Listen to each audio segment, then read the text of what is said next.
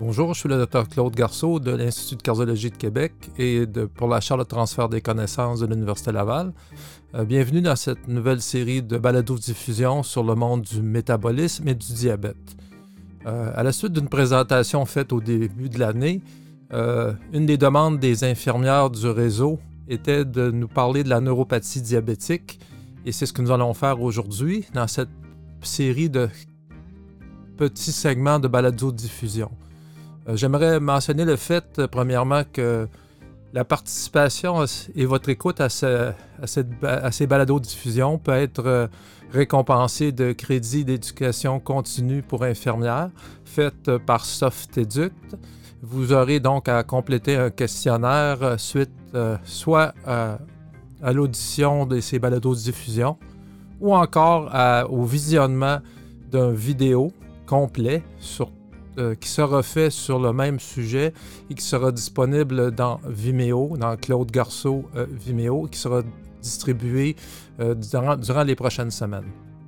Donc, la neuropathie diabétique, c'est quand même quelque chose d'assez fréquent dans le diabète et nous allons peut-être regarder dans ce premier, première balade de diffusion la fréquence de ce problème. Alors, tout dépend comment on définit la neuropathie diabétique.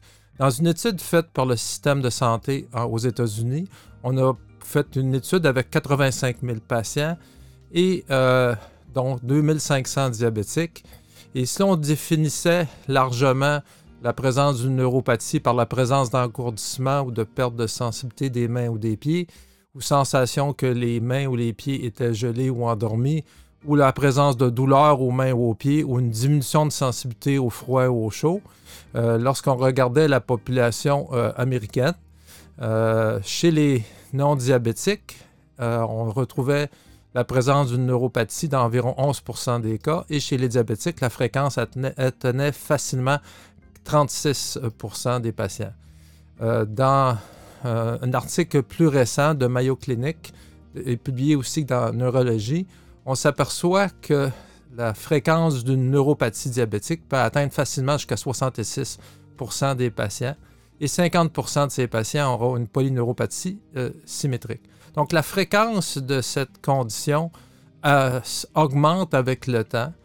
Trois études ont été publiées et démontrent qu'au moment du diagnostic de type 2, environ 8 à 20% des patients ont une neuropathie diabétique et lorsqu'on les examine 10 à 20 ans plus tard, la fréquence peut augmenter facilement à de, 40, de, 36% jusqu'à 50% des patients. Euh, vous allez me dire, sa présence d'une neuropathie, si c'est si fréquent, n'est peut-être pas vraiment dangereuse, mais en fait, c'est pas vrai. Euh, on sait que le risque d'amputation chez un diabétique qui n'a pas de neuropathie est moins de 5 de façon cumulative dans sa vie, amputation partielle ou d'un orteil ou d'un pied le risque d'amputation avec, chez un patient qui a une polyneuropathie sensitive euh, peut aller cumulativement jusqu'à 15% durant sa vie. Donc, euh, la présence d'une neuropathie augmente euh, le risque d'amputation. Et c'est pourquoi il faut vraiment porter attention à ces patients, faire nos examens des pieds et nous intéresser dans une deuxième balado-diffusion qui viendra plus tard sur les tests de dépistage pour euh, faire le diagnostic. Alors, ici, Dr. Claude Garceau euh, de la Chambre de transfert des connaissances et à bientôt dans une deuxième balade-diffusion sur la neuropathie diabétique.